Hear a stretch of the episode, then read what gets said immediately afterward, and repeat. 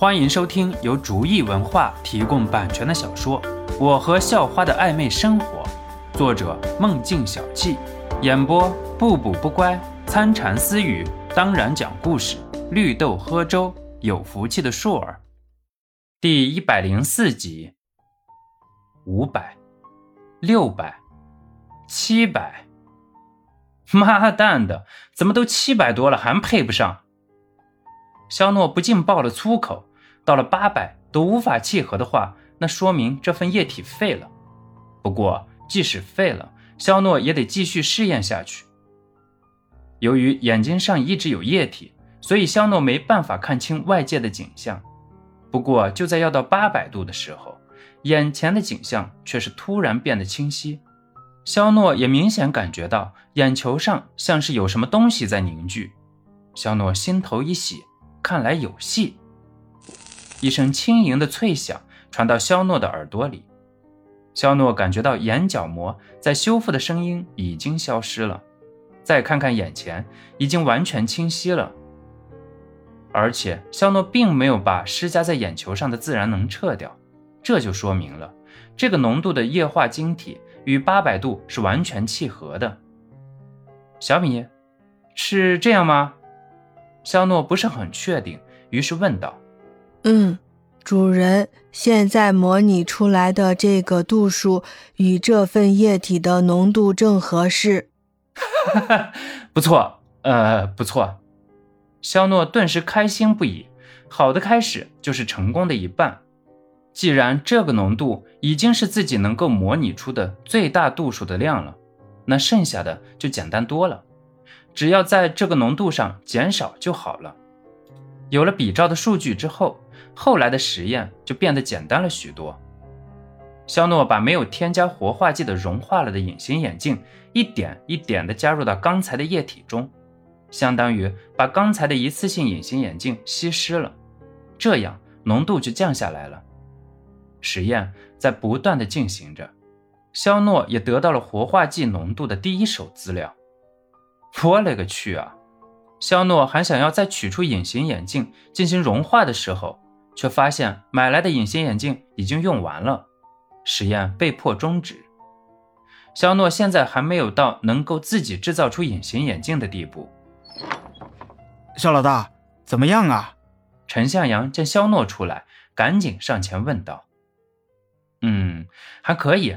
怎么了？”“哎呀，肖老大，您可算是出来了。”陈向阳抹了抹头上的汗珠，说道：“刚才星颜嫂子打了五次电话。”我说你在里面做实验呢，可是嫂子就是不信，还说……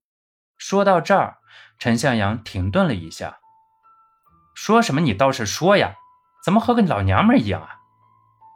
肖诺觉得陈向阳有点可笑。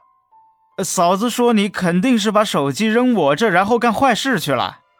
陈向阳想了一下措辞，发现自己当时不好好学习，真是个错误，关键时候没词儿念了。只能把原话告诉肖诺。肖诺撇撇嘴，看了看表，我去啊，星妍打电话拖多长时间了？肖诺看了表之后，知道自己原来在里面待了六个小时了，怪不得会被随心妍误会，四个多小时了。不过后来晶晶嫂子打了一个电话，让我告诉你赶紧给心妍嫂子回电话，否则后果很严重啊。陈向阳说着，把手机给了肖诺。肖诺进屋之前，怕有人打扰，故意把手机放在外面。没想到随心妍能在这个时候找自己。肖老大，您刚才说不要让人打扰，所以其实我刚才……陈向阳想给自己找解释的理由，怎奈才疏学浅。呵呵，陈老大，没事的，我又没有怪你。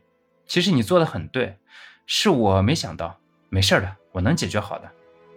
肖诺则是安慰道：“这的确是自己没想到的，而且是自己不允许任何人打扰的。陈向阳一点错都没有。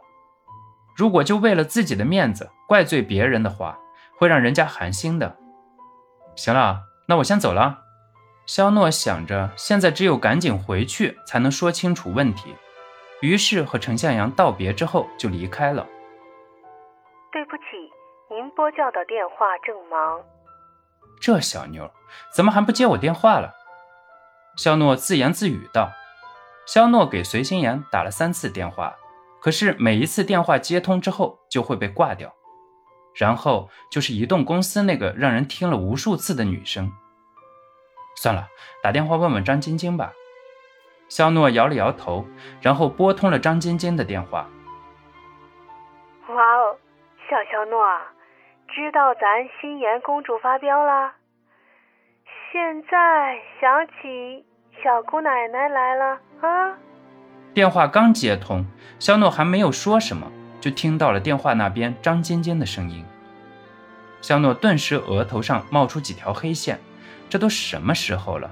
这个妞还有心情闹着玩？你把电话给心妍。肖诺虽然很想对张晶晶爆粗口，但是很明显，现在是有求于张晶晶的。哦，让心妍接电话。